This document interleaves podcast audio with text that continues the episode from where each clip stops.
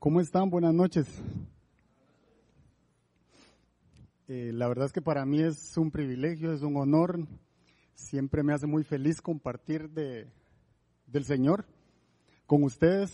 Y, y bueno, a mí me eligieron para, para estar en esta noche. No sé si porque no había nadie más, pero yo soy el que está aquí. Entonces, yo soy el elegido. Y le doy gracias a Dios por eso. Este, eh, estamos en el mes de, del amor y la amistad. Eh, uy, algunos dicen, vaya que terminó enero, ¿verdad? Porque parecía que tenía 365 días. Pero ya estamos en febrero, eh, eh, es el mes más, más romántico del año. es el mes en el que se aprovecha para, para expresar más los sentimientos y todo lo que uno lleva adentro. Y hace dos semanas tuvimos la oportunidad de estar compartiendo en nuestra cena de conexión eh, en las casas es una actividad muy linda donde lo que pretendemos es crecer en amor y en comunidad. Y los que no pudieron ir, eh, de verdad los exhorto para que en una próxima puedan anotarse. Es algo muy lindo porque, porque no se trata únicamente de venir a la iglesia a escuchar y salir nuevamente a pelear con el mundo, se trata de crecer en amor, se trata de crecer en familia y eso es lo que aprendemos en, en Viña Oeste. Queremos ser conocidos en Viña Oeste porque somos una familia, porque somos eh, una iglesia que desde que las personas entran hasta que salen y cada uno de los días puedan sentirse amados, porque de eso se trata la relación con Cristo, se trata de amor, aunque usted no lo crea. Toda la Biblia se resume en una historia de amor y de eso es que vamos a estar hablando hoy. Y me gustaría preguntarles, ¿cuántos de ustedes se pusieron las pilas el día de ayer y tuvieron un detallito por el día del cariño, por el día del amor con su pareja? Levánteme la mano. Ninguno. Ala, no puede ser.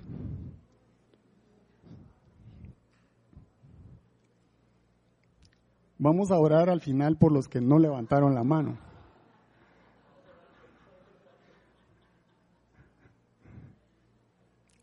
Creo que la predica va a casar de una manera poderosa en este lugar. Estoy seguro. Y es que mire, de verdad, no solo para las mujeres, también para los hombres, pero eh, febrero es el mes en el que más se escuchan aquellas frases, ¿verdad? Que retumban nuestros oídos, como cuando le dicen a uno, yo creo que ya no me querés.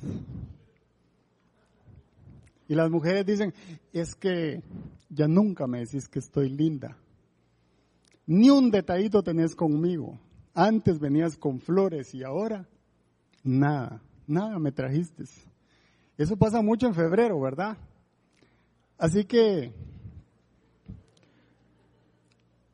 que es un momento para reconstruir eso, porque no se nos puede perder el ser detallista, el ser expresivos, porque Cristo también nos llama a demostrar y a expresar nuestros sentimientos, nuestro amor, y, hablando de amor, por supuesto que, bueno, a, mi esposa no mucho le gusta que la ponga ejemplo, pero es que, pero es que es una historia de amor, yo tengo que hablar de ella, ¿verdad? Y entonces, este, yo solo recuerdo el día que le propuse matrimonio. Eh, algo, algo, algo complicado, de verdad. Eh, yo normalmente le escribía mucho, eh, siempre fui un poco detallista con ella. Pero el día que me tocaba que eh, proponerle matrimonio, eh, yo estaba como muy nervioso y, no sabía qué hacer y lo único que se me ocurrió fue ir a comprar eh, una almohada, como, un peluche ahí con unas cosas, ¿verdad? Y, se me ocurrió ponérselo en, en, la habitación, en el cuarto de ella. Yo dije, cuando ella entre, ¿verdad? Ahí va a estar aquella almohada. Y, y fui a comprar el anillo, un anillo precioso. Y, y puse el anillo encima de la almohada. Y, y según yo, eso era un detallazo, ¿verdad? O sea, ella no se iba a resistir a esa propuesta de matrimonio. Y entonces cuando ella entró al cuarto, pues, pues bueno, lo menos que podía hacer era hincarme, ¿verdad? Arrodillarme y decirle, mi amor, ¿quieres casarte conmigo, verdad? Y eso fue lo que hice. Y según yo eso iba a ser muy emocionante para ella. algo que iba a marcar nuestras vidas, ese momento inolvidable. Las mujeres piensan y piensan en ese momento. Eh, entonces, en aquel momento no existía Google ni YouTube como para buscar inspiración de propuestas, ¿verdad? Entonces, a uno le costaba más. Es en serio, a uno le costaba más y a mí me costaba mucho, el doble. Pero bueno, finalmente me dijo que sí, todavía estamos casados, ¿verdad? Gracias a Dios me dijo que sí. Y muchos años después de estar casados, entonces ella viene y me confiesa que la propuesta de matrimonio que yo le había hecho no era nada de lo que ella esperaba. Eso dañó mi corazón. No era nada de lo que ella había imaginado, que era algo muy simple lo que yo hice. Y ahí recordé lo que dice Corintios, que el amor todo lo sufre, no guarda rencor, y que el amor todo lo soporta. Eso fue lo que aprendí yo cuando conocí a Cristo, porque según yo había sido un detallazo, un gran acto, y, y resultó que no. Entonces, afortunadamente conocimos al Señor y el Señor sanó el corazón de mi esposa, porque ese era el que estaba dañado.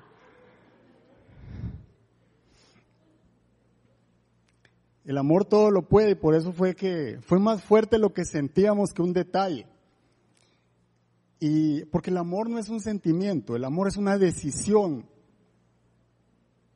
Porque si fuera un sentimiento, imagínense, nos casamos, uno de los dos se accidenta y ya no es lo que era, ¿verdad?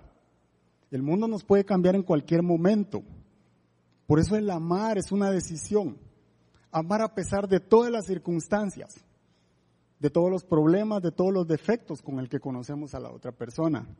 La belleza se acaba, entonces no es algo visual, es una decisión.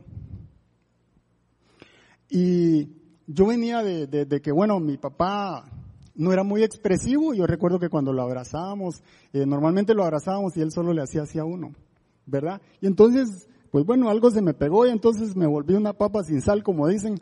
Pero cuando yo conocí a mi esposa, ella, ella es totalmente diferente. Si usted conoce a Marian, ella se asegura siempre de que usted sienta la expresión de amor, lo abraza, lo besa, eh, le escribe y entonces ella, se asegura que usted sienta que ella siente algo especial por usted. Entonces eso obviamente a mí me, cambió la perspectiva. Vamos a dejar todos los días a nuestras hijas al colegio y, y, muchas veces, porque no ha sido solo una, me llama la atención porque me dice, despedite bien. Y yo, ¿cómo así? ¿verdad? ¿Cómo me tengo que despedir? Y entonces me dice, abrazalas, besalas, apretalas, que sientan el amor del Padre. Y me quedé pensando en eso. Me quedé pensando en eso. Y yo, tienes razón. O sea, a veces amamos y se nos olvida la importancia de decir te amo. Y con el tiempo nos cuesta más decirlo. Porque nos vamos acostumbrando a que la otra persona tiene que asumir que la amo. Y no se nos puede olvidar que cada día debemos regar esa plantita, esa semilla para que siga creciendo. No se nos puede olvidar que tenemos que ser expresivos. Nuestros hijos tienen que saber que los amamos. Nuestra esposa tiene que saber y sentir que la apreciamos, que la respetamos, que la admiramos, que la amamos. Porque la palabra nos llama a ser amorosos. Por eso el día de hoy lo que vamos a estar estudiando es la prédica Fortalecidos en el amor de Dios. Hoy vamos a aprender de qué se trata, qué dice la Biblia cuando habla de amarnos unos a otros, cuando habla de amar a Dios, cuando habla de sentirnos nosotros mismos amados. Porque aunque usted no lo crea, la Biblia nos enseña que el verdadero amor es la base de la vida cristiana. Todo lo que hacemos en la iglesia, todo lo que hacemos desde que aceptamos a Cristo, se trata de amor.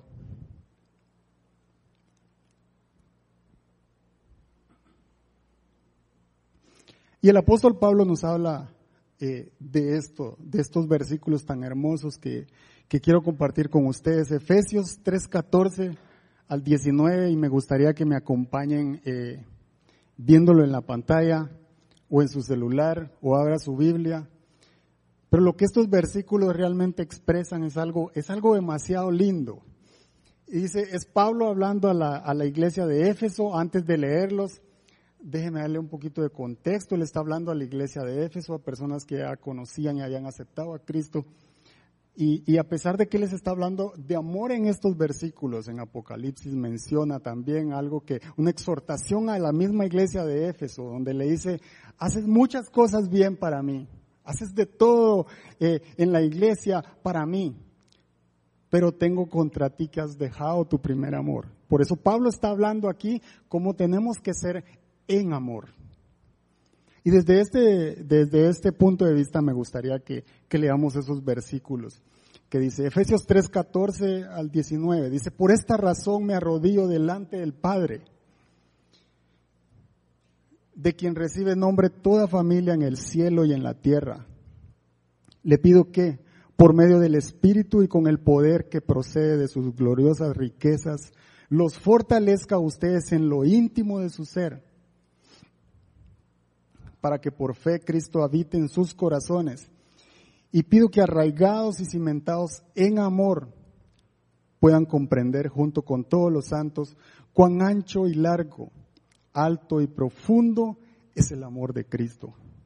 En fin, que conozcan ese amor que sobrepasa nuestro conocimiento para que sean llenos de la plenitud de Dios. La verdad es que cuando sentí este, este, estos versículos en, mi corazón, eh, el Señor empezó a tocar mi corazón y a traer momentos eh, en los cuales yo me he sentido lejos de ese amor, despegado de ese amor. Y, eso me daba vueltas y, qué extraño que tengo un versículo que habla de amor y, me vienen imágenes, recuerdos de cuando me he sentido apartado de ese amor de Dios. Y, es que sin el milagro del amor que Dios nos da, la vida tiene manera de endurecernos, de hacernos amargados, algunas veces cínicos, aburridos, empurrados. Cuando no amamos, no somos felices. Contraemos nuestro verdadero yo. Cuando la felicidad y el verdadero placer está en amar. Por esa razón, uno de los primeros frutos que la Biblia nos enseña que el Espíritu Santo dispone ante las personas es el fruto del amor. Gálatas 5:22 dice lo siguiente, dice los frutos del Espíritu son qué? Amor. El primero, el primer fruto del que nos está hablando es amor. Y entonces la pregunta es, ¿que acaso el que no conoce a Cristo no puede amar? Sí ama, pero no ama con la intensidad. No ama con el amor ágape que Cristo depositó en aquellos que lo eligieron como su Salvador y su Señor. La vida cristiana es un progreso. No recibimos a Cristo y ahí llegamos, ahí nos quedamos y no paramos. Y nos paramos. No. La vida cristiana es un progreso, es un crecer constante en gracia y en conocimiento. Es una continua renovación para parecernos cada día a la estatura del varón perfecto, que es Cristo, dice la palabra. No nos detenemos de aprender, de experimentar, de movernos en el conocimiento de la palabra de Dios. Porque eso nos va a llevar a lo que decían los versículos, que es toda la plenitud de lo que Cristo tiene para nosotros. Y de estos versículos hay tres cosas que yo quiero compartir con ustedes. Tres verdades, tres revelaciones que, que sentí en mi corazón que yo quiero eh, que estudiemos juntos. Que yo creo que Dios quiere hablarnos en esta tarde, en esta noche. El primero de ellos es, somos fortalecidos con poder en el hombre interior por su espíritu, por medio de la fe en Cristo Jesús. Y yo me preguntaba qué significa esto, porque lo leía varias veces, lo he leído muchas veces en mi vida, pero ¿qué significa esto? Porque Pablo dice, para que por fe Cristo habite en sus corazones y seamos fortalecidos en lo interior de nuestro ser. Eso significa que si no tenemos a Cristo en nuestro corazón, no somos fuertes. Es la primera cosa que dice la palabra. Si no tenemos al Señor en nuestro corazón, si no lo hemos aceptado, no somos fuertes. Pero si lo tenemos a Él, somos fortalecidos, dice la palabra, en lo más íntimo de nuestro ser. Y claro, ¿cómo funciona físicamente? Mire, si nosotros queremos fortalecer nuestro cuerpo, o si usted va al nutricionista, lo que usted quiera, eh, le recomiendan dos cosas, que es alimentarse bien y hacer ejercicio.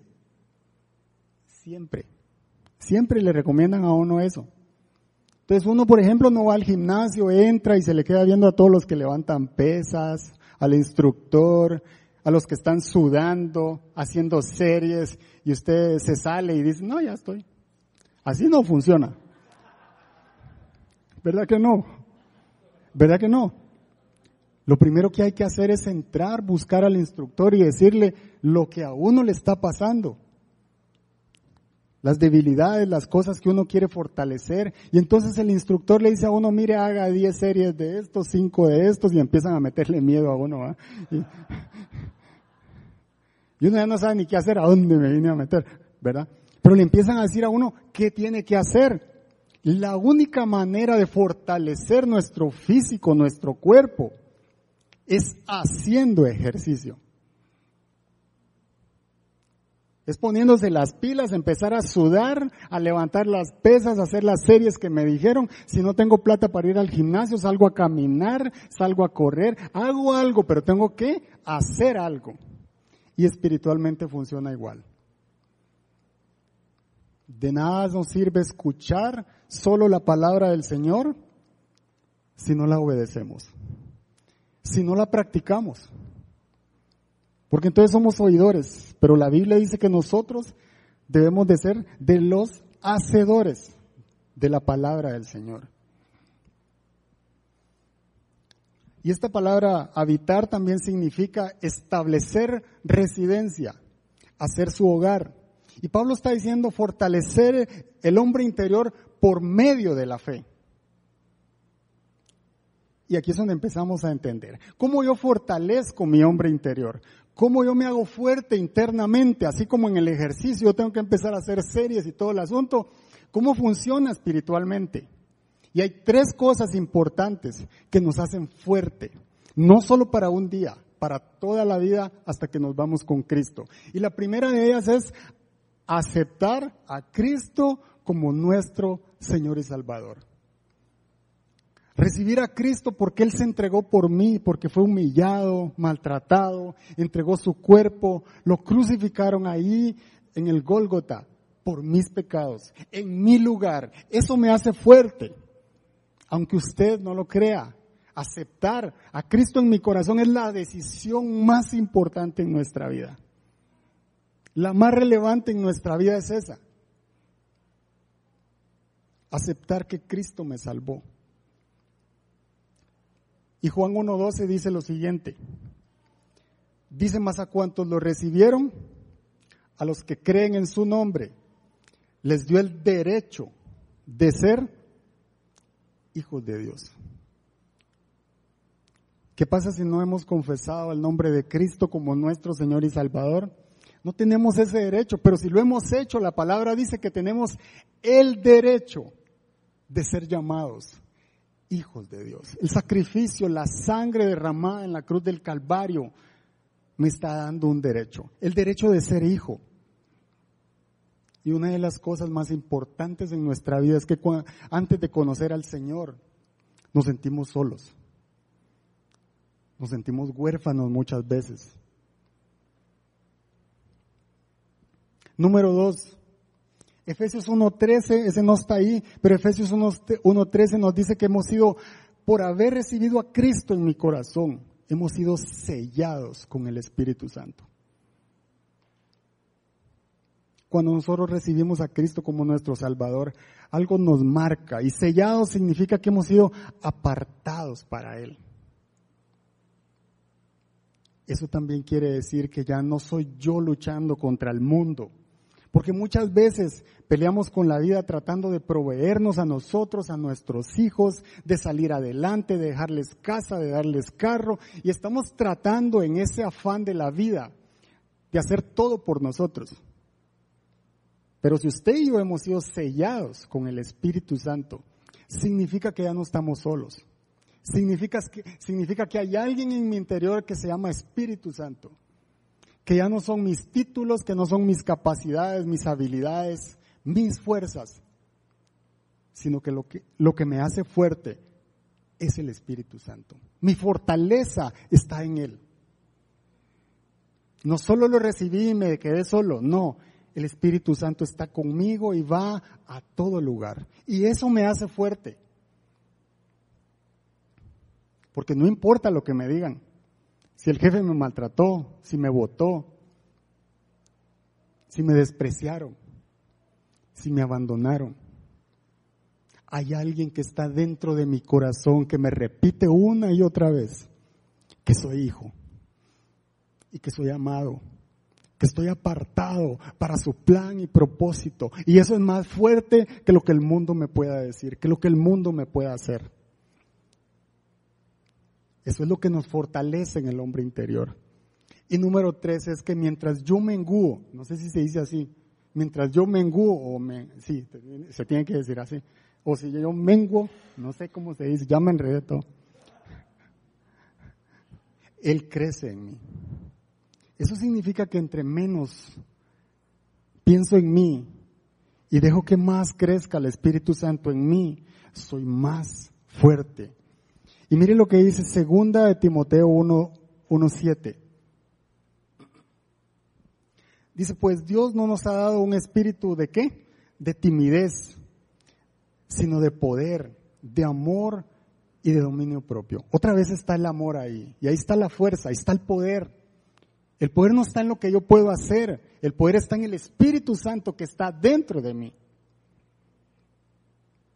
Y segunda de Corintios 12, 10 Dice, por eso me regocijo, es Pablo hablando nuevamente, en mis debilidades, en insultos, en privaciones, en persecuciones y dificultades que sufro por Cristo. Porque cuando soy débil, entonces soy fuerte. Mientras soy débil, soy fuerte. Cuando yo dejo que Cristo haga lo que Él planeó, lo que Él quiere hacer conmigo, significa que eso es bueno, que eso es poderoso para mi vida. Algo va a suceder que yo no veo, que no entiendo, que solo Él sabe, pero que es poderoso y que va a cambiar mi forma de ser, que va a cambiar mi familia, que va a cambiar aquellas personas por las que yo le he estado orando. Menos de mí y más de Él. Esas tres cosas son lo que fortalecen nuestro interior, lo que nos hace hombres fuertes de, Dios. No se nos puede olvidar que alguien fue a la cruz y derramó su sangre por nosotros, que nos selló y nos apartó con el Espíritu Santo y que mientras más dejo que Él actúe y crezca dentro de mí, más fuerza tengo en el hombre interior. Eso es lo que Pablo nos está queriendo decir. Porque mire desde el principio, el Señor creó al hombre y dijo, no es bueno que esté solo. Y entonces nos puso a la mujer, ¿verdad? Espiritualmente es igual. No es bueno que estemos solos, que andemos solos por el mundo. No, nos ha sellado con el Espíritu Santo. Y aquí dice que Cristo habita en sus corazones. Y muchos de nosotros cargamos al Señor, pero como un huésped en el corazón. A veces le hablamos, a veces no le hablamos. Pero aquí la palabra nos está exhortando a que todos los días y en todo momento y a toda hora tenemos que hablar con Él, tenemos que preguntarle, que nos instruya, que nos guíe, que nos ayude, que nos aconseje, dice la palabra, porque eso nos hace fuertes. Eso que no vemos, Él sí lo puede ver.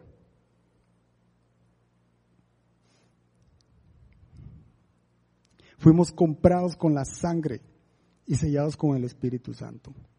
A pesar de nuestros defectos, de nuestras imperfecciones, de nuestros errores diarios, Hemos sido comprados con sangre, con sangre preciosa. La sangre de Cristo fue el precio que se pagó por nosotros. No estamos solos. Somos hijos, dice la palabra. Y somos hijos del Dios Todopoderoso. Esa es nuestra fuerza. Él va con nosotros. Él va delante de nosotros. Él pelea por mí, dice la palabra. Eso es lo que nos hace fuertes en nuestro interior. Pero muchas veces la vida nos ha maltratado y nos ha tratado mal. Creo que todos aquí tenemos una historia que contar. Pero me encanta lo que dice Primera de Pedro 2.9. Estos versículos de verdad desde que los escuché en un encuentro marcaron mi vida. Porque muchas veces me sentía menos que otros. Muchas veces me sentí rechazado de otros. A veces hasta, de la misma familia. Yo soy el menor de cuatro hermanos, entonces el, que termina la ropa es el cuarto, ¿verdad? La cuarta puesta es del más pequeño, entonces yo era el más pequeño, entonces. Uno va aprendiendo a que es menos que los demás. Y estos versículos de verdad marcaron mi vida. Primera de Pedro 2.9 dice, pero ustedes, y está hablando de todos nosotros, de cada uno de los que estamos aquí en este lugar, Ustedes son linaje escogido, dice. Real sacerdocio, nación santa, pueblo que pertenece a Dios, para que proclamen las obras maravillosas de aquel que los llamó de las tinieblas a su luz admirable. Es como que Cristo tiene una lupa que nos ve diferente de cómo nosotros nos vemos en el espejo. ¿Sabe por qué? Porque cuando Dios nos ve, Él nos ve a través de su Hijo Jesús. Así nos ve el Señor a nosotros. A través del sacrificio que se hizo en la cruz, así nos ve. Linaje escogido, dice. En otras palabras, especiales. Pero muchas veces Muchas veces nos dicen que fuimos un accidente y por eso nacimos. Muchas veces el mundo nos desprecia, nos rechaza, nos condena, nos atropella la vida. Hay muchas personas que son huérfanas, algunos hasta llaman bastardo a las personas, pero en Cristo somos nuevas criaturas, dice la palabra. En Cristo yo soy aceptado, yo soy bienvenido en su casa. He sido llamado para buenas obras. Él me ama, Él me escogió, Él me aceptó. Soy su hijo y sobre todas las cosas, todo lo que Él creó es para mí. Él dispuso el escenario y después dijo, vayan y señoreen todo lo que está creado. Pudo haber hecho un mar más pequeño, pudo haber creado el arco iris en blanco y negro, en colores grises. No lo necesitábamos, no nos hubiéramos dado cuenta que necesitábamos disfrutar de la creación con, esos colores. Y sin embargo, Él siempre nos da más de lo que esperamos. Porque para Él no somos un accidente. Para Él somos hijos amados. Somos especiales, somos la obra maestra. Por eso dice que nos hizo a su imagen y semejanza. El salmista me encanta porque dice, antes de llegar al vientre de mi madre, me formaste. Aún en ese momento, planeaste cada uno de mis días. Imagínese cómo el Señor agarró el barro y lo preparó para formarnos. Así somos de especiales para el Señor. Eso es lo que nos da la fortaleza. Donde quiera que usted y yo vayamos, no se nos puede olvidar quiénes somos en Cristo, porque eso es lo que nos hace fuertes, fuertes internamente. Número dos, somos fortalecidos cuando comprendemos que fuimos creados para amar y ser amados. Y parece cursi ese punto, ¿verdad? le di vueltas y le di vueltas para ver cómo lo ponía, pero es así de sencillo. Nacimos para amarnos y dejarnos ser amados, porque hay una cosa que nos cuesta, nos cuesta aceptar que Cristo nos ama. Nos cuesta dejarnos a veces amar por Dios. Y queremos luchar por todo. Pero dice la Biblia que Dios nos creó para su placer. Y dice que Él se deleita en su pueblo. Y me fascina Jeremías 31.3. Porque dice, hace mucho tiempo se me apareció el Señor y me dijo, qué palabras más preciosas, con amor eterno te he amado. Por eso te sigo con fidelidad.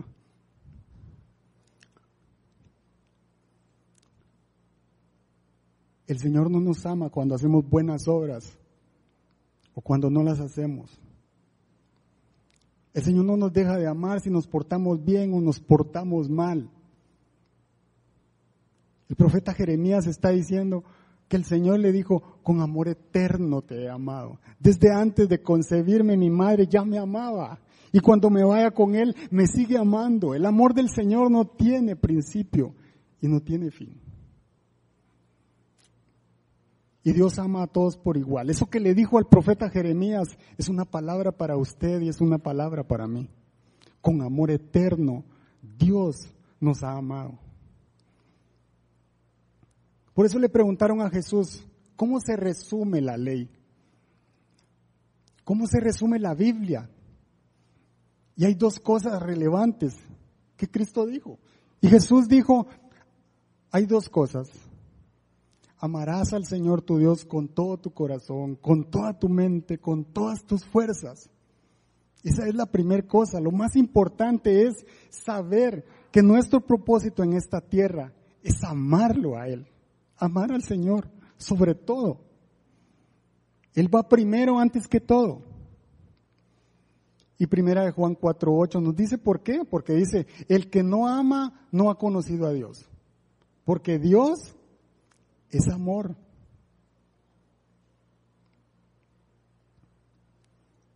Así que nosotros tenemos que amar a Dios sobre todas las cosas.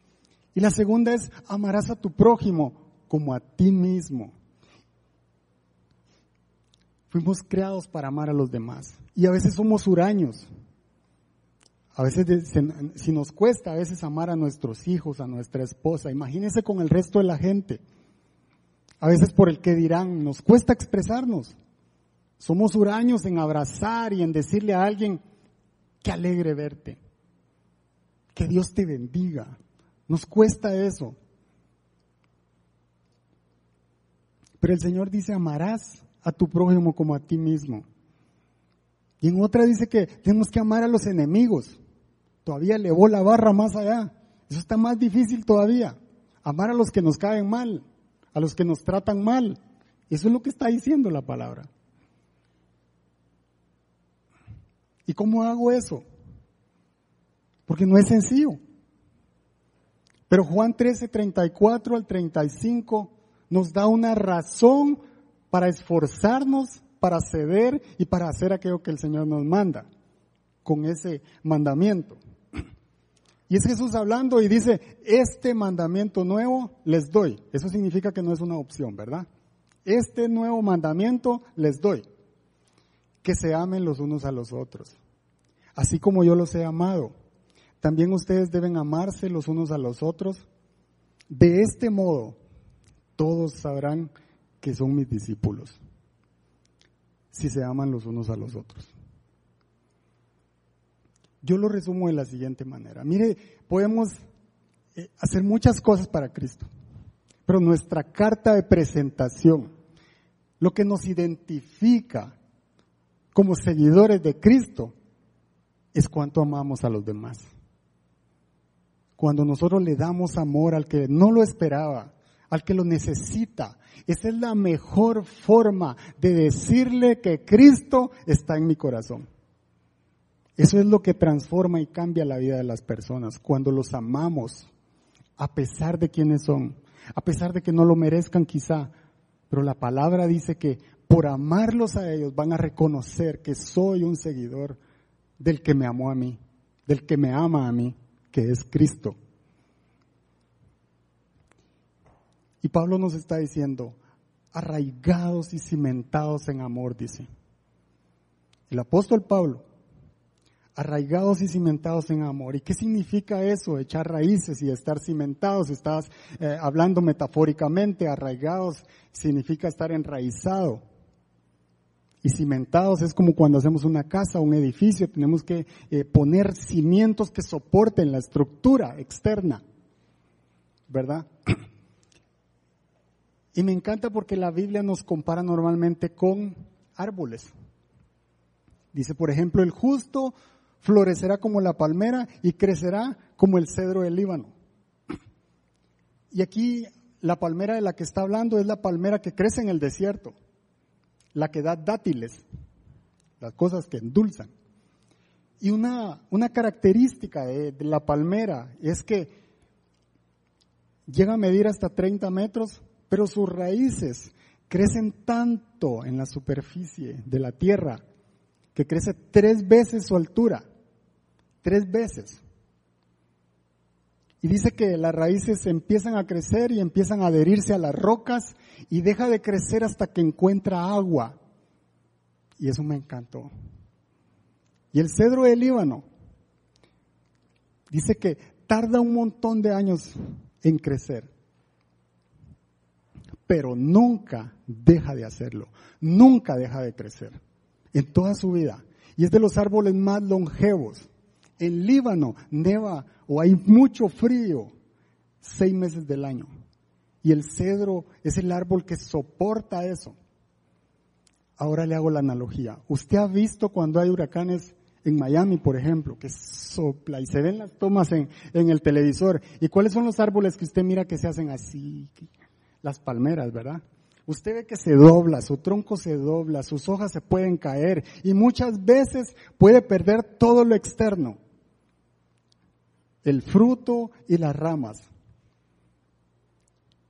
Pero Pablo nos está diciendo que muchas veces la vida nos puede tratar mal, las pruebas nos pueden eh, poner en dificultades.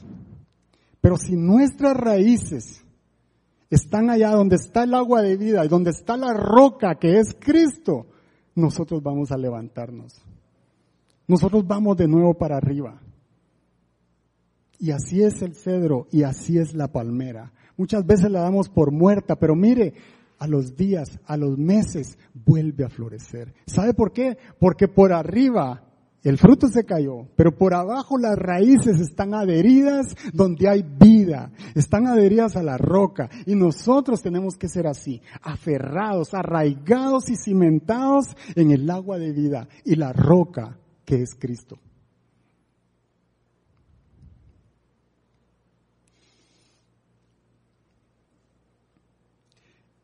Nosotros en Cristo tenemos que arraigarnos y cimentarnos en tres cosas. La primera es en la obra redentora de la cruz del Calvario. Eso no lo podemos olvidar ni un solo momento de nuestra vida. El sacrificio de Cristo en la cruz es mi pasaje a la eternidad.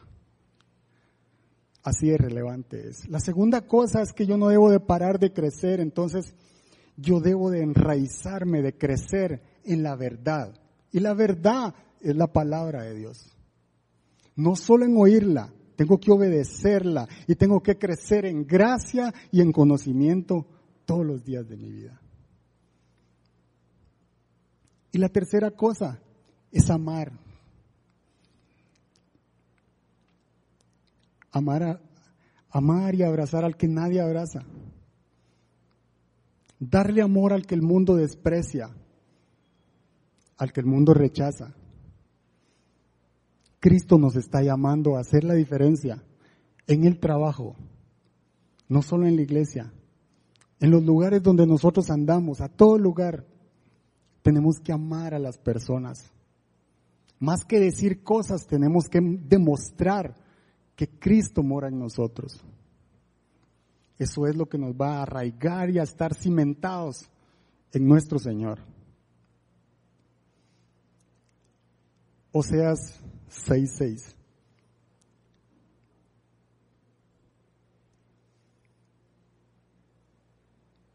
Dice, lo que pido de ustedes es amor. Miren lo que el Señor nos demanda una y otra vez. Lo que yo pido de ustedes es amor y no sacrificios, conocimiento de Dios y no holocaustos. Porque ya Cristo pagó el precio. Eso nos hace libres. Eso nos hace amados. Y Dios está diciendo, sobre todas las cosas, te pido una, que es muy importante, que me ames a mí. Porque Él nos amó primero. Porque para amarlo a Él yo necesito al Espíritu Santo, que es el que me conecta con el reino de los cielos. Porque dice que solo por medio del Espíritu Santo nosotros podemos clamar, Abba Padre, como decía la alabanza. Para clamar, Abba Padre, para estar conectados en sintonía, en la misma frecuencia con el reino de los cielos, le necesitamos a Él. Le necesitamos al Espíritu Santo que está dentro de nosotros. Por eso es que Él es nuestro Dios. Y lo más importante es que lo adoremos, que le alabemos. Porque estamos puestos en esta tierra para amar y adorar a nuestro Señor. En esta tierra estamos en entrenamiento. Porque lo que vamos a hacer en la eternidad es amarlo Debemos de comenzar aquí. No vamos a llegar allá y a ver al Señor y no sabemos qué hacer. No, tenemos que empezar aquí. Tenemos que amar aquí. Tenemos que amar a, a, las personas. Tenemos que amar al Señor porque eso es lo que vamos a hacer en la eternidad con Él. Es importante que entrenemos. Y lo más relevante es que usted sepa que fuimos creados para amar y ser amados.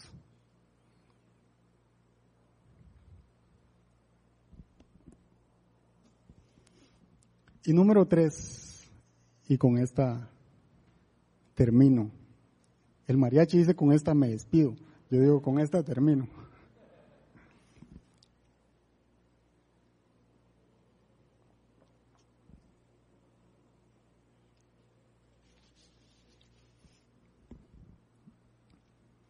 Somos fortalecidos cuando conocemos las dimensiones infinitas del amor de Dios, del amor de Cristo, porque somos llenos, llenos de la plenitud de Dios. Y Pablo dice, siéntanse amados para que puedan comprender cuán ancho y largo, alto y profundo es el amor de Dios. Y entonces uno se pregunta, ¿cómo entender ese amor que sobrepasa nuestro conocimiento? ¿Cómo medir ese amor que no tiene principio y fin? Porque el amor de Dios no es como una lección de historia que podamos aprender, solo se puede sentir. El amor de Dios no se puede entender con la mente, solo con el corazón. Hay que vivirlo, hay que experimentarlo. Y Pablo dice, Pablo no está diciendo midan el amor de Dios en sus vidas. Pablo está diciendo en esas palabras, expresando lo vasto, lo perfecto que es, lo inagotable que es el amor del Señor. Porque no hay una forma de medirlo. Dice que nuestra mente no tiene la capacidad, el conocimiento no puede entender lo grande que es el amor del Señor. Y ese Dios es el que me ama. Ese Dios es el que me ha llamado. Ese Dios es el que me ha elegido. No podemos medir el ancho y el largo del amor del Señor, porque dice que el amor de Cristo, el amor de Dios, es eterno, es para siempre. Siempre existió. No tiene inicio y fin. Ese es el ancho y el largo del amor del Señor. Pero también dice cuán alto y profundo. ¿Y qué quiere decir alto y profundo? Que Cristo dejó su gloria, dejó su trono y se hizo hombre. Y bajó a la profundidad de la misma tumba para pagar por nuestros delitos y pecados. Ahí donde estábamos hundidos, Dice la palabra muertos en delitos y pecados. A esa profundidad bajó Cristo a pagar con su sangre por nosotros. Así de grande es el amor del Señor, que dio a su único Hijo para reconciliarnos con el Padre. Pero el poder de la resurrección lo levantó de esa tumba. Y dice la palabra que ahí le dio la victoria sobre la muerte, declarando muerte, ¿dónde está tu aguijón? Y el poder de la resurrección lo levantó y lo exaltó a lo sumo y hoy está a la diestra del Padre. Ese es nuestro Señor, ese es nuestro Dios. El que dejó la altura y vino a la profundidad por nosotros, a rescatarnos, a salvarnos, a decir, vengo por ti. Y hoy está en gloria. Abogado tenemos, dice la palabra. Ese es el Dios que nos ama, el Dios que nos ha elegido el que tiene un amor inagotable. Anthony, no sé si me colaboras. El amor de Dios es tan grande que eligió a Moisés, a pesar de ser tartamudo, de no hablar bien, a pesar de andar huyendo y de ser fugitivo porque había matado a un egipcio. Ese es el amor de Cristo. Ese es el amor de Dios y escogió a Moisés para liberar a su pueblo. El amor de Dios es tan grande que eligió a Gedeón siendo muy joven, miedoso, temeroso, pero escogido por Dios. El amor de Dios es tan grande que fue el que eligió a Pedro, a pesar de haber sabido desde antes que lo iba a negar tres veces. Así de grande es el amor del Señor.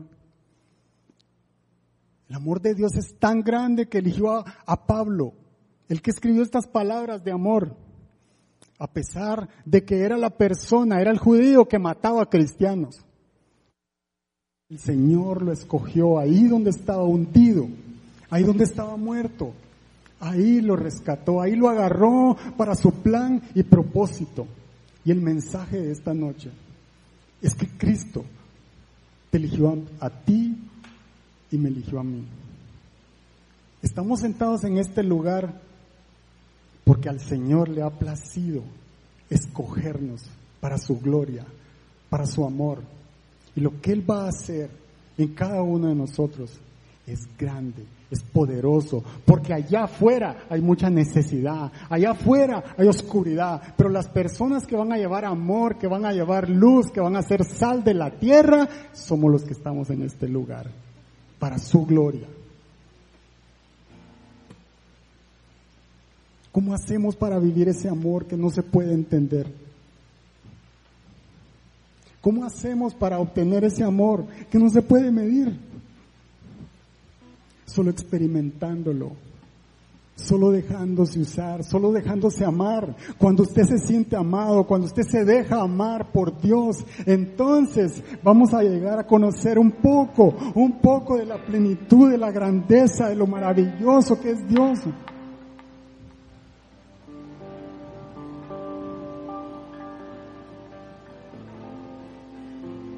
Hay algo que no se puede medir y es el amor que Cristo siente por usted y por mí. Y todo lo que yo le he predicado en esta noche no solo estaba en esos versículos de Efesios 3, 14 al 19.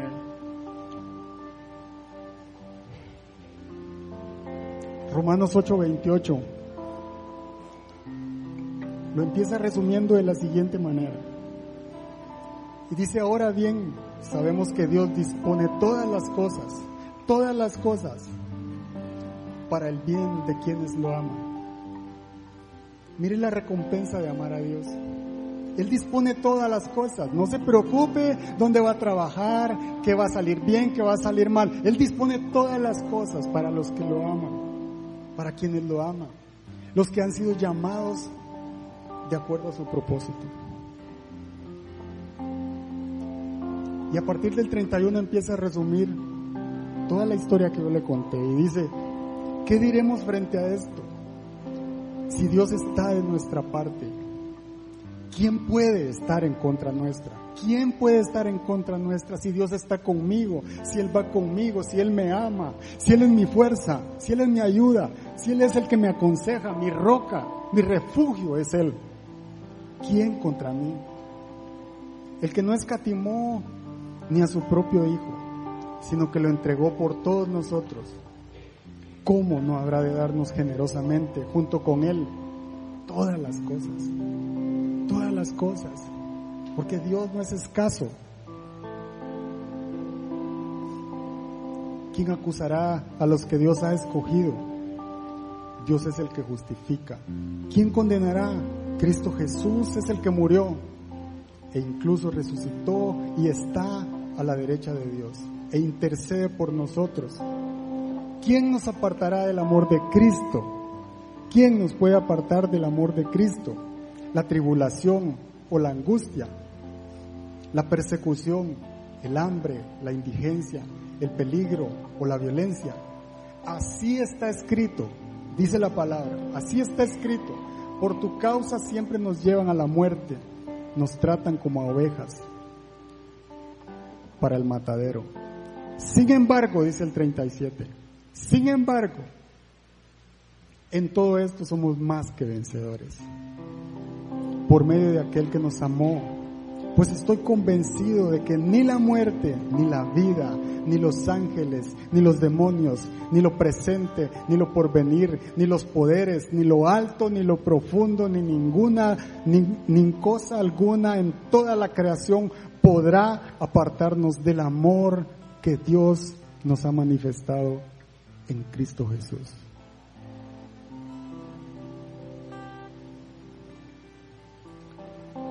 Pongámonos de pie.